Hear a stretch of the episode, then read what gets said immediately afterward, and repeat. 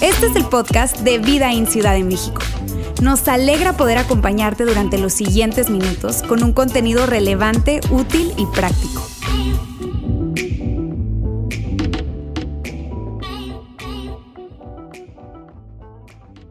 Bien amigos, hoy estamos en la segunda parte de una serie de enseñanzas que titulamos Navegando un cambio de rumbo. No te preocupes que si no estuviste con nosotros la semana pasada, en un momentito te doy un resumen rápido y vamos a ponernos en la misma página, pero sí de verdad te recomiendo que, que si no estuviste tengas la oportunidad de ir a nuestro canal de YouTube, que escuches, que veas la enseñanza, porque definitivamente eh, es algo que creo que puede agregar muchísimo valor para cada uno de nosotros. Y estamos hablando de este tema de navegar un cambio de rumbo, no porque nos estemos cambiando de sede, sino porque casi, yo estoy seguro que muchos y todos, de alguna manera u otra, esto es algo familiar para todos. Esto es algo que hemos vivido. Estamos en un lugar en nuestra vida, probablemente en algún área de nuestra vida o en toda nuestra vida, a veces se siente así, en la que, en que requerimos un cambio de rumbo. Tal vez es porque hemos tomado malas decisiones o simplemente la vida nos ha entregado cosas que requieren un cambio de rumbo. Y lo que estamos haciendo es, hemos profundizado y estamos profundizando en una historia de antaño, una historia de un hombre llamado Jonás. Seguramente tú has escuchado de Jonás, lo has visto en las caricaturas, tal vez, pero ahí sabes tanta riqueza y tanto que aprender en esta historia que fue escrita aproximadamente unos 2500 años atrás. Y yo sé que tal vez para muchos de ustedes esta historia pues como que es difícil de creer, ¿verdad? Por esto de la ballena o el gran pez y que se tragó un hombre vivo y que estuvo ahí tres días y que luego salió parado ahí en la orilla del mar. Y yo te quiero decir, si ese eres tú, está bien. No te preocupes, no te claves con eso para nada, que si, si estás ahí te vas a perder de, de mucha sabiduría y mucha enseñanza que creo que tú y yo podemos rescatar de esta historia. Yo te digo algo para nosotros. Nuestro deseo es que esta serie y, lo que estamos discutiendo y compartiendo acá pueda ser probablemente un parteaguas en tu vida. Estamos seguros que eso puede ser porque al ver la historia de la vida de Jonás, que es muy interesante, es un profeta judío, podemos ver de alguna manera un mapa, un mapa muy claro de los pasos que se requieren dar para darle un cambio de rumbo a nuestra vida eh, eh, o en algún área de nuestra vida.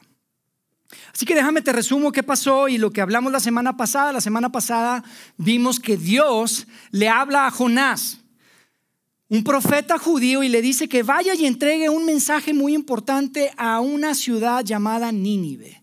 Una gran ciudad. Y entonces este mensaje que le da Dios a Jonás hace que Jonás diga, Dios, a ver, déjame pensarlo. Mm, no, mejor no.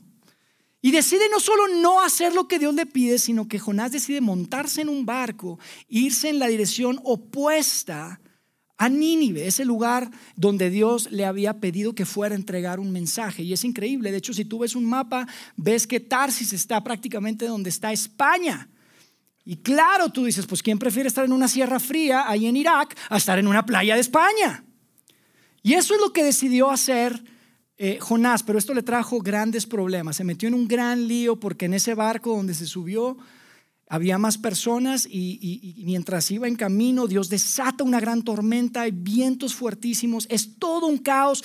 Toda la gente que estaba ahí, la tripulación, no entienden qué está pasando.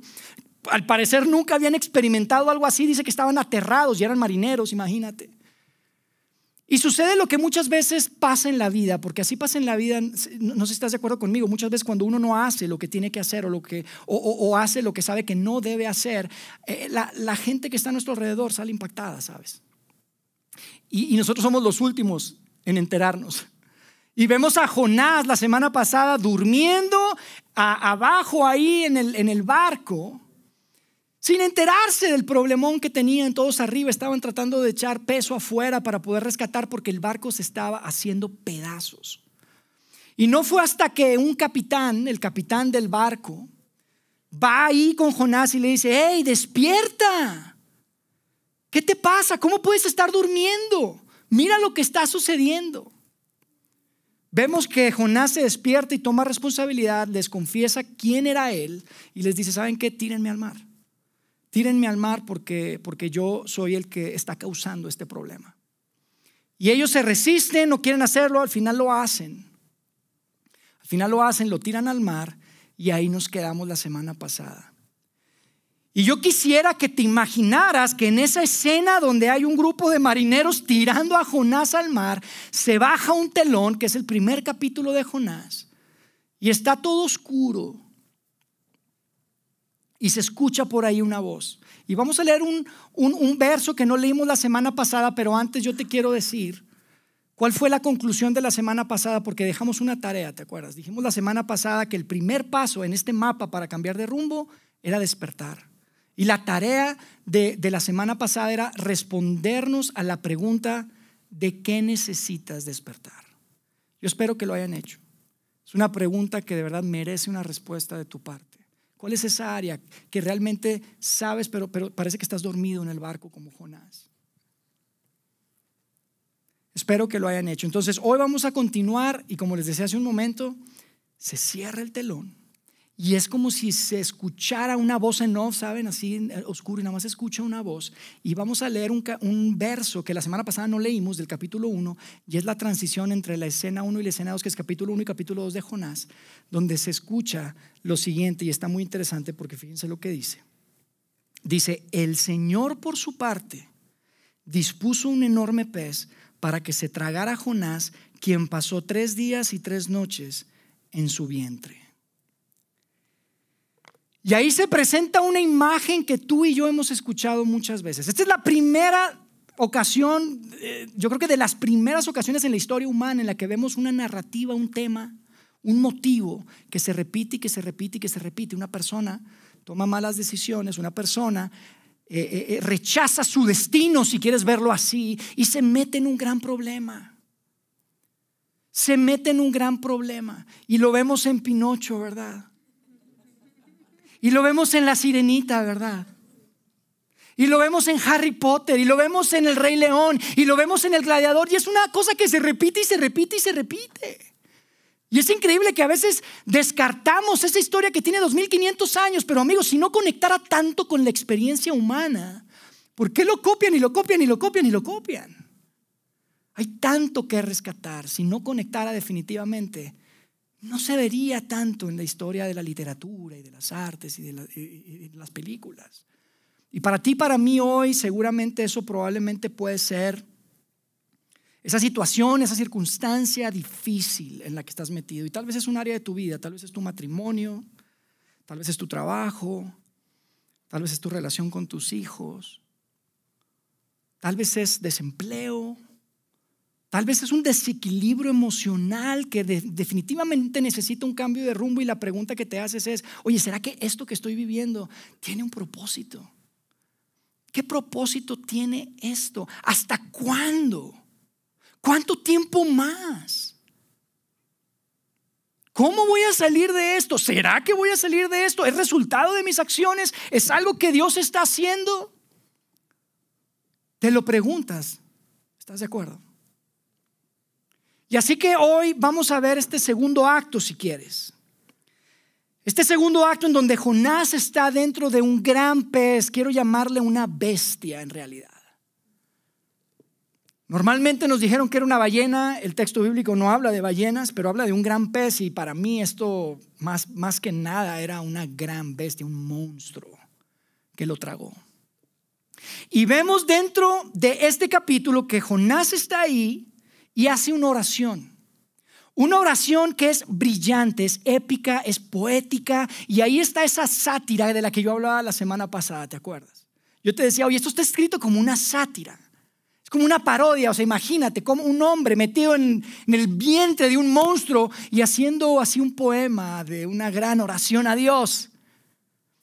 Pero yo quiero que lo veamos, porque hay mucha riqueza acá, y de hecho hay cuatro bloques de esta oración. Esta oración se puede dividir en cuatro y de esos cuatro bloques podemos rescatar cuatro lecciones que son tan importantes cuando estamos tratando de navegar un cambio de rumbo en nuestra vida y creo que hay mucha riqueza acá. Así que vamos a empezar a leer el capítulo 2 de Jonás juntos, ¿les parece? Vamos a poner los versos en pantalla y lo vamos a ir comentando que creo que hay tanto, tanto que aprender aquí. Dice el verso 1 del capítulo 2 del libro de Jonás. Entonces Jonás oró al Señor su Dios desde el vientre del pez. Y dice así, en mi angustia clamé al Señor, desde las entrañas del sepulcro pedí auxilio. Y amigos, Jonás está tocando fondo. Está en una situación de las que pocas personas salen. Es claro, el lenguaje es, es, es fuerte. En mi angustia, desde las entrañas del sepulcro, y ahí en medio del caos, en medio del dolor, en medio de, de estar en la barriga de la bestia, si quieres, clama a Dios. Y tal vez tú te puedes identificar con eso inmediatamente. Y tal vez nos dices, en mi angustia clamé al Señor o desde las entrañas del sepulcro, pero si dices, Dios, ya no sé qué hacer. Dios, ya no puedo más. Dios, ¿qué quieres de mí?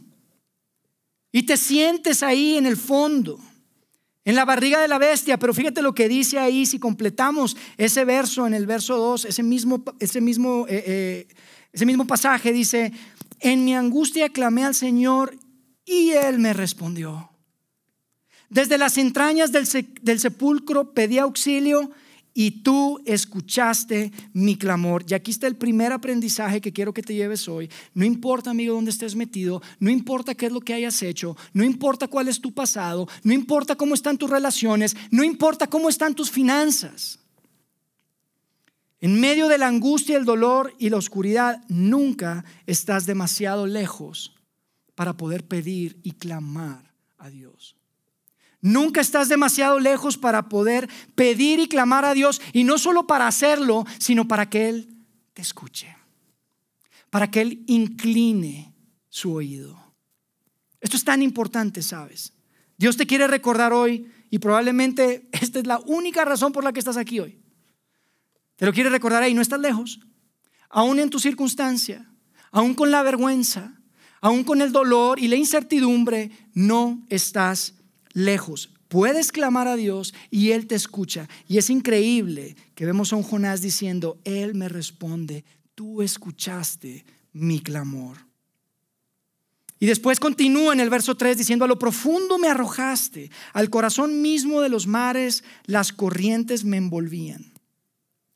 Todas tus ondas y tus olas pasaban sobre mí. Y es increíble porque la historia en el verso 1 dice que los marineros habían lanzado a Jonás al mar.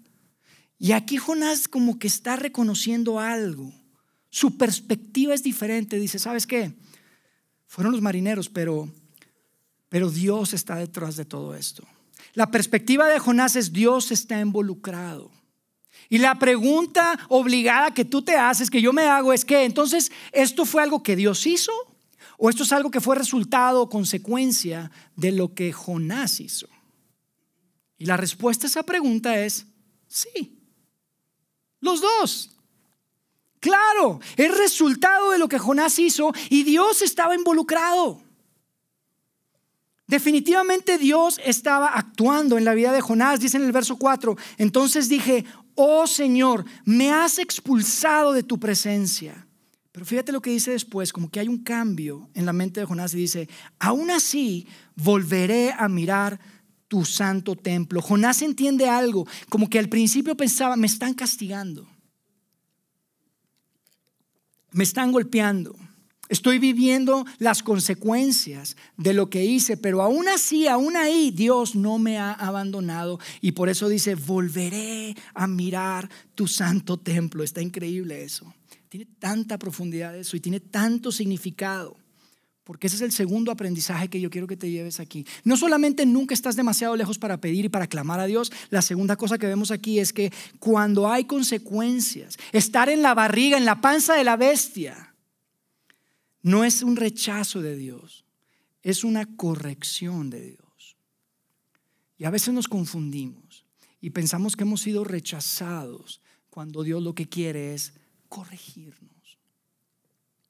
Nunca se me olvida que mis hijos de muy pequeños, desde muy pequeños, eh, buscábamos pues eh, que tuvieran buenos hábitos alimenticios y buscamos que no comieran muchos dulces, la galleta y la galleta y la cosa y otro más y otro más y otro más. No, mijito, ya no. Entonces se acostumbraron a pedirnos permiso para agarrar dulces o galletas en la casa. Y nosotros, bueno, ellos prácticamente nacieron aquí en, Ciudad de México, nacieron en Monterrey, pero se vinieron acá desde muy chicos. Y cuando íbamos de visita, ustedes saben, los abuelos son bárbaros para las galletas y para el dulce. Parece que a veces sienten como, piensan que son cotorritos que les tienen que estar dando galletitas, ¿verdad? Pero yo decía, ay, suegro, por favor. Pero no se me olvida una ocasión que estábamos en casa de mis suegros y tenía una gran vasija de galletas de chocolate, las preferidas de Isabel, mi hija. Y nosotros siempre le decíamos, no, mijita, galleta no, no, mijita, galleta no.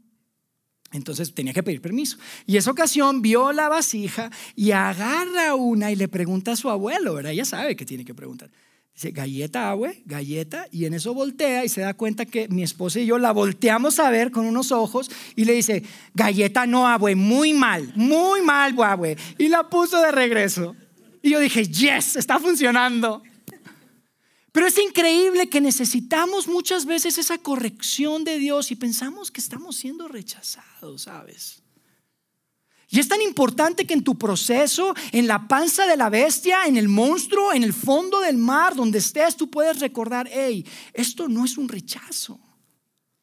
Muy probablemente hay algo que tiene que cambiar, algo que necesita ser corregido. Eso lo hace Dios en su misericordia. Dios te quiere ayudar, Dios no te quiere castigar, Dios necesita corregir. Continuamos en el verso 5, dice, las aguas me llegaban hasta el cuello, lo profundo del océano me envolvía. Las algas me enredaban la cabeza, y me encanta el lenguaje, imagínate así lleno de algas. Arrastrándome a los cimientos de las montañas, me tragó la tierra, y para siempre sus cerrojos se cerraron tras de mí. Y aquí hay un lenguaje con mucho simbolismo, ¿sabes? Porque las aguas, cuando leemos las aguas, me, llevaban, me llegaban hasta el cuello. Siempre a través del tiempo las aguas han tenido que ver con ese subconsciente, con eso que hay en, la profundidad, en, en la conciencia nuestra, ¿sabes? Las aguas tienen que ver con esos lugares que muchas veces no nos gusta visitar de nuestra vida, nuestros pensamientos con esas cosas que, están en nuestro pasado y que muchas veces necesitas ir más profundo, pero sabes, entre más profundo, ¿estás de acuerdo? Más oscuro. Y yo no sé cuántos de ustedes les diga, a mí me encanta la oscuridad. Yo creo que nadie está de acuerdo. En mi casa a mí me, molesta tanto andar de noche así, tanteando en la oscuridad. me gusta, prende la luz, hombre. Y a mi esposa le gusta así todo oscurito y no le gusta que prenda la luz. Digo, no veo nada préndele. Y es increíble, pero entre más profundo, más oscuro. Amigos, eso, eso da miedo. Yo no sé cuántos de ustedes han tenido oportunidad de estar tal vez en medio del mar, así que no se ve la tierra de noche. Uf. En un crucero o tal vez en algún barco. ¿Tú te imaginas que te lanzas ahí que se empieza a ir ese barco? ¿Qué, qué, te provoca eso? Dices tú, ay, Dios mío, no.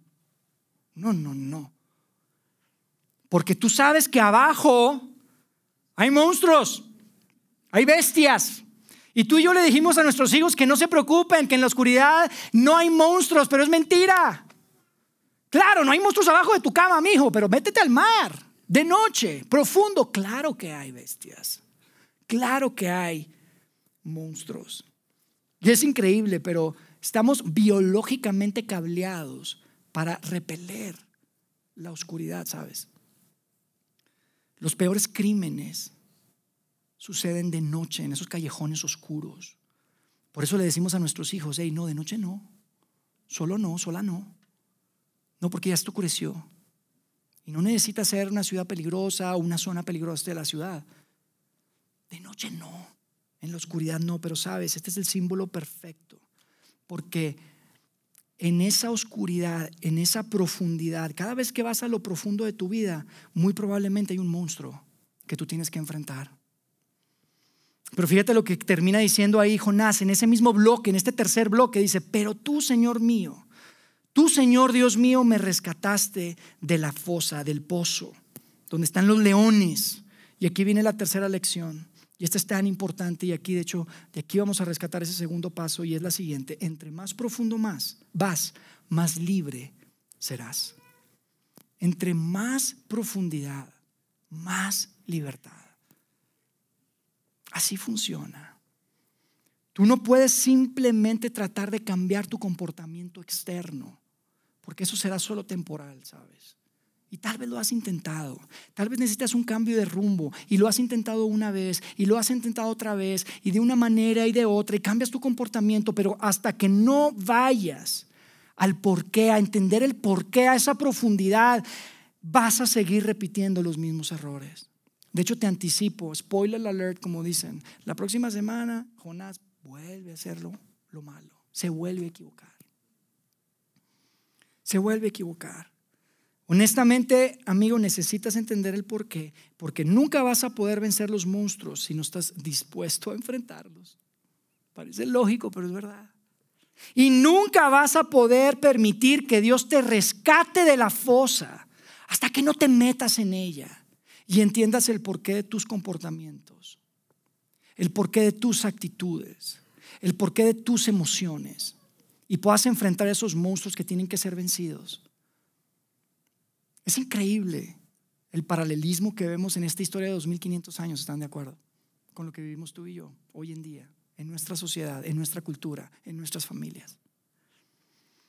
Continúa.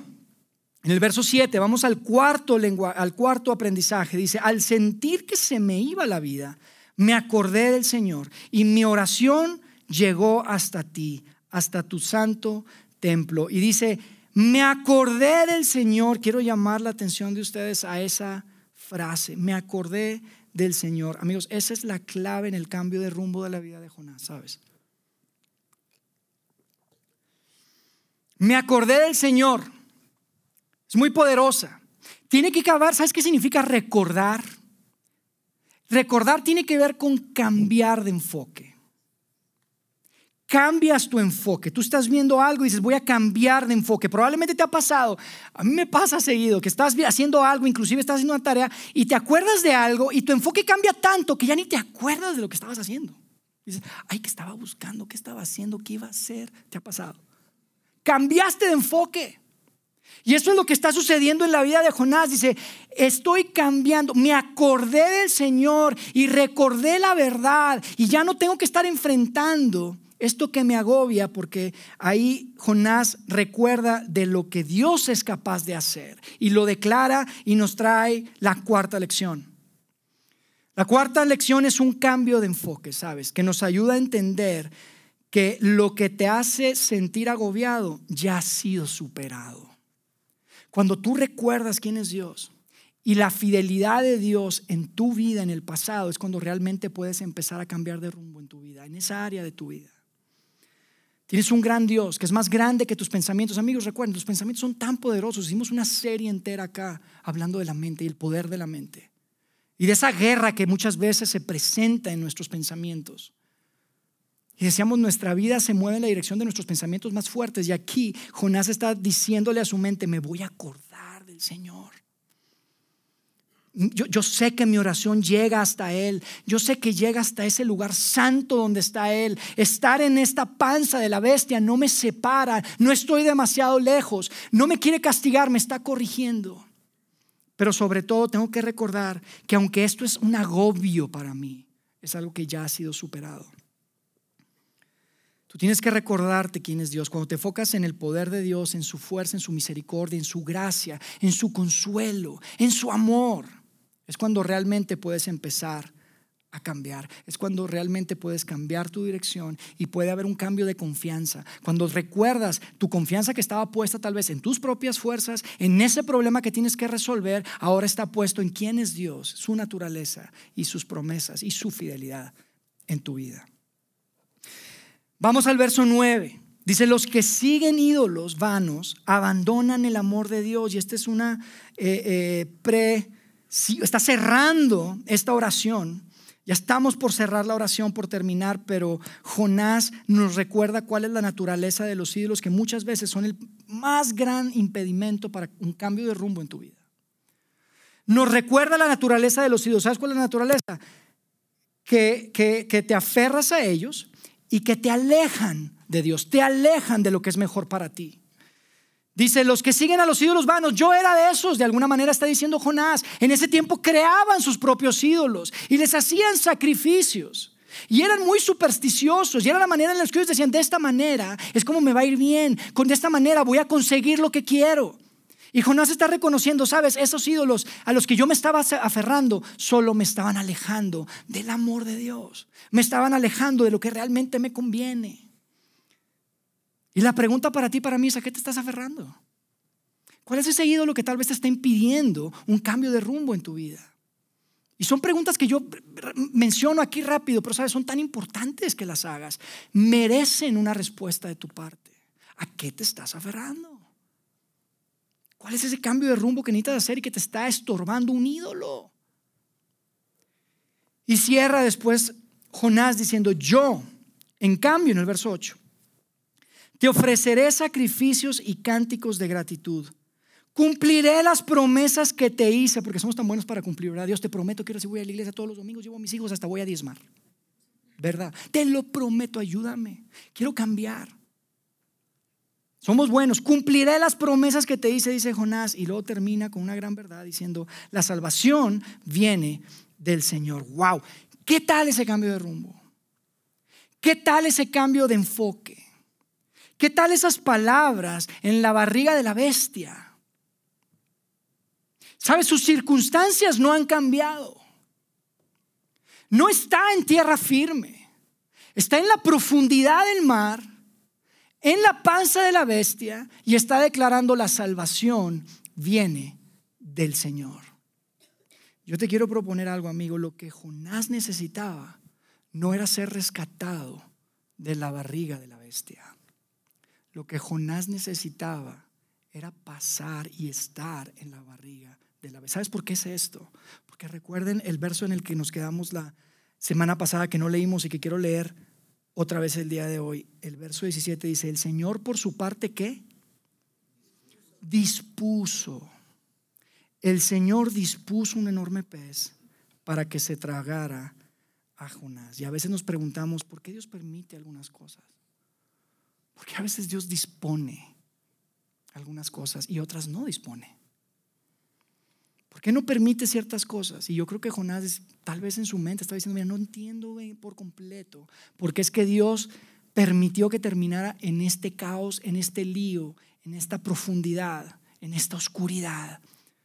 Pero yo sé que Dios lo dispuso para que yo pudiera experimentar el ambiente necesario para convertirme en lo que Él quiere que yo sea.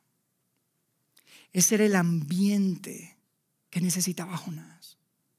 Necesitaba ir hasta la profundidad del mar, en la oscuridad, en la barriga de la bestia, para poder convertirse en ese profeta, en ese hombre que Dios quería que fuera. Y yo te quiero proponer que es lo mismo en tu caso y en mi caso. El vehículo que Dios usa para transformarnos muchas veces es algo que Él dispone, aunque nosotros no lo esperábamos. No para, no para rechazarnos, sino para corregirnos, para desarrollarnos, para transformarnos y hacer en nosotros lo que solo Él puede hacer, para poder después a través de nosotros hacer lo que solo Él puede hacer. Sabes, recién graduado de la universidad, y, si, nos conocemos o tienes tiempo, probablemente has escuchado un poco de esta historia, pero tuve la oportunidad de, vivir en Japón unos años trabajando, recién graduado de la universidad, hace 10, 8, 10 años. No, no es cierto, hace más años.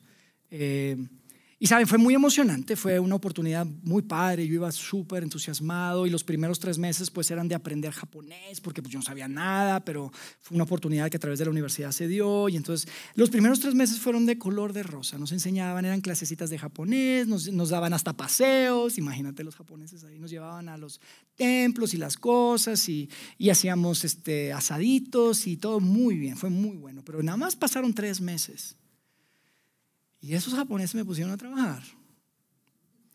Pero en algo tan aburrido, era tan tedioso.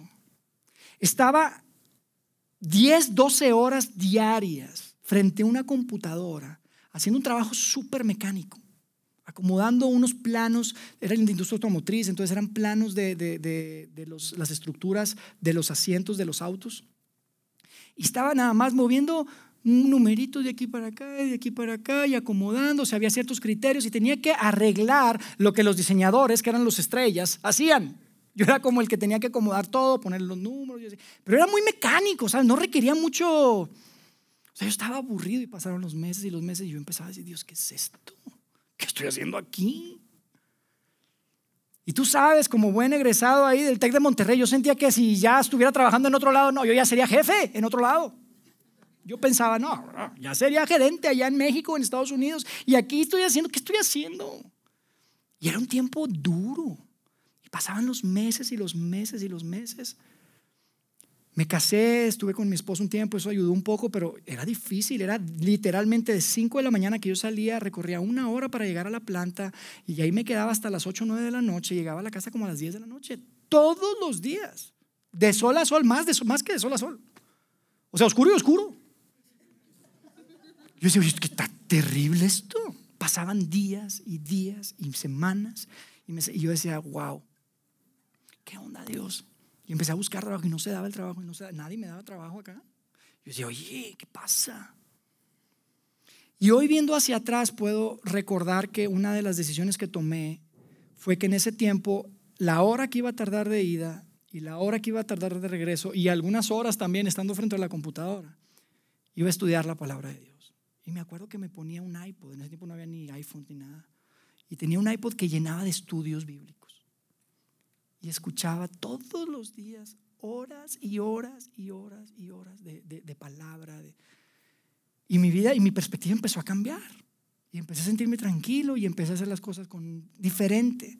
Además de eso, hoy veo hacia atrás y fue un momento en que estuve con mi esposa solos. Y pudimos establecer un, fundamento de nuestro matrimonio que probablemente hubiera sido muy difícil si hubiéramos estado acá expuestos con la suegra y con el suegro y con la cosa. Porque allá no había cómo hablarle a mami porque estaba dormida, eran otras horas. Japón. Nos peleamos y pues nos peleamos de que, te, hasta que se arreglen. No le puedes hablar a papi y a mami. Están dormidos, mija. Fue un tiempo que, sabes, para mí era, me sentía en ese tiempo enterrado pero hoy viendo hacia atrás puedo decir, no, Dios me estaba sembrando, ¿sabes? No estaba enterrado, Dios me estaba sembrando y estaba haciendo algo en mi corazón, en mi matrimonio. En un ambiente que probablemente se sentía oscuro, se sentía sin sentido, pero que tenía un propósito para lo que Dios tenía, para mi vida, para mi matrimonio, para mi familia. Y probablemente es algo que tú necesitas, ¿sabes? Y no te tienes que ir a otra parte del mundo, probablemente simplemente dar un paso y buscar un consejero, probablemente es entrar en rehabilitación, probablemente es dejar algo que tienes que dejar y es algo que no lo puedes pensar, que no lo puedes imaginar. Te parece que es demasiado oscuro, que es demasiado profundo, que la bestia te va a destruir, pero sabes, es lo que probablemente Dios necesita para trabajar en ti.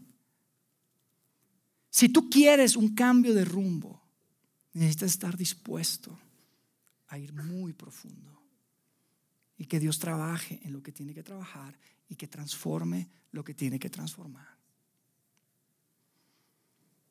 Fíjate cómo termina de forma épica, me encanta el verso 10, dice, entonces el Señor dio una orden y el pez vomitó a Jonás en tierra firme. Amigo, para cambiar de rumbo necesitamos un plan necesitamos un mapa. Esto no sucede porque sí, no sucede al azar. Necesitamos ser intencionales. La semana pasada hablamos de despertar, de, reconocer, de responsabilizarnos. Esto es lo que está pasando. No puedes cerrar los ojos, no puedes quedarte dormido. Hoy yo te quiero decir cuál es el segundo paso. El segundo paso tiene que ver precisamente con eso. Nadar profundo necesitas profundizar. Necesitas ir a lo más profundo. Y eso para ti, para mí puede significar dos cosas. La primera tiene que ver con explorar el por qué.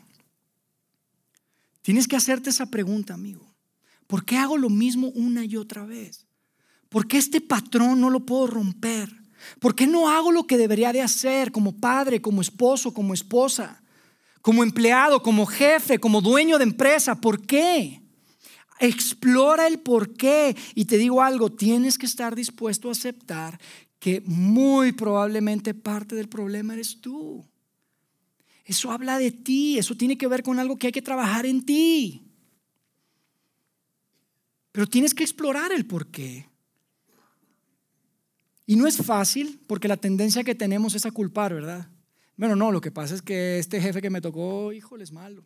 No, lo que pasa es que si me hubiera tocado otra esposa, otro esposo. No, lo que pasa es que tú no conoces a mis hijos, no conoces a mi suegra, a mi suegro. Si tú supieras, Jair. Esa es la tendencia que tenemos. Pero te digo algo, te debes a ti mismo el explorar el por qué. El ir, el ir a lo más profundo y descubrir por qué actúas como actúas. Eso tiene que ver con nadar profundo, eso tiene que ver con profundizar. Y dos, la segunda es considera pedir ayuda. Y esto lo hemos dicho tantas veces acá, amigos. Nadie tiene por qué recorrer un camino, un cambio de rumbo solo. De hecho, es muy difícil recorrer un cambio de rumbo solo. Y yo te quiero invitar a que consideres pedir ayuda. Y eso puede ser un consejero, eso puede ser ayuda profesional, eso puede ser un mentor que te ayuden a trabajar en ese, en ese interior, en, lo que tienes dentro, en qué es lo que hay atrás, en dónde está mi pasado, en dónde está eso, esa parte oscura la que nos da miedo.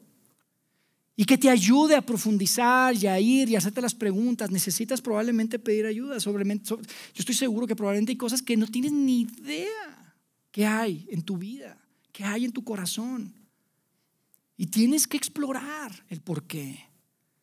Y muchos nunca lo vamos a poder hacer sin ayuda. Así es.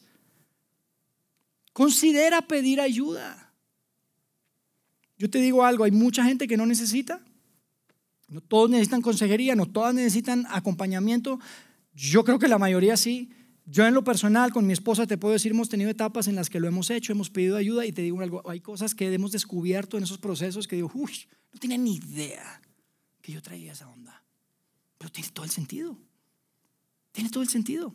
Por eso reacciono así, por eso la inseguridad, por eso la necesidad. Claro. Y de verdad que es algo que necesitas hacer. Yo te quiero decir algo, si tú no estás listo para dar ninguno de estos dos pasos, yo por lo menos te quiero que nos des la oportunidad de tal vez orar por ti. La semana pasada pusimos una página y la quiero volver a poner vidain.org cambio de rumbo y, y, si quieres lo puedes hacer de forma anónima, pero escríbenos y que podamos orar por ti. Dinos cómo podemos apoyar. Hay un grupo de personas que están listos para orar, hay poder en la oración. Pero yo espero que cada uno de nosotros como comunidad podamos ser hombres y mujeres que demos ese paso, que podamos ir profundo, nadar profundo, explorar el porqué, considerar pedir ayuda. Y que puedas recordar que si estás en una situación oscura y difícil, en esa situación compleja, complicada, que parece que no hay salida, puedas recordar cuatro cosas. De hecho, te vamos a dar una tarjeta al final, el equipo de atención al invitado lo, lo, va a entregar. Son unas tarjetitas que imprimimos para ti porque queremos que no olvides estas cuatro grandes lecciones que el libro de Jonás nos deja. Y las quiero repetir acá y las ponemos en la pantalla. Uno, nunca estás demasiado lejos para poder pedir ayuda de Dios y que Él te escuche. Nunca estás demasiado lejos. Las consecuencias no son un rechazo, es una corrección.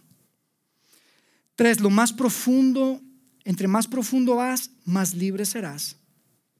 Y cuatro, lo que te hace sentir agobiado ya ha sido superado. Amigos, 700 años aproximadamente después de que Jonás vivió esto, llegó uno mucho más grande que Jonás, un hombre llamado Jesús de Nazaret y vino a, citar a Jonás, se refirió a Jonás y validaba las verdades que hoy vimos. Pero él dijo, sabes, yo no necesito que nadie me rescate. Y validó su poder al entregar su vida, al resucitar. Esa salvación de la que hablaba Jonás cuando escribió y cuando dijo, la salvación viene del Señor. Déjame orar por ti. Dios, gracias por estos textos tan antiguos. Dios, son miles de años y es increíble que podamos conectar tan fuertemente con estas verdades. Definitivamente, Dios, hay tantos de nosotros que necesitamos ir más profundo, que necesitamos explorar ese porqué de, de lo que somos, que necesitamos pedir ayuda probablemente Y hoy, Padre, yo te quiero pedir que sea tu Santo Espíritu el que traiga claridad a la mente y al corazón de nuestras familias, de mis amigos, de mis amigas que están acá el día de hoy.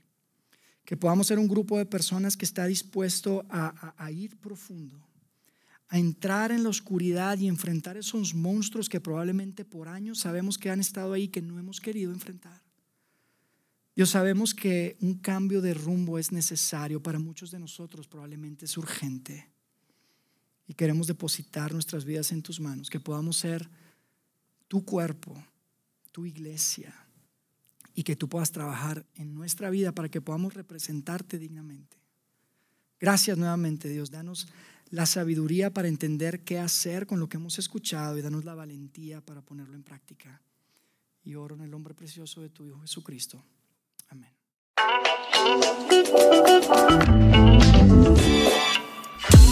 Sigue conectado a los contenidos de Vida en Ciudad de México a través de nuestro sitio web y de las redes sociales.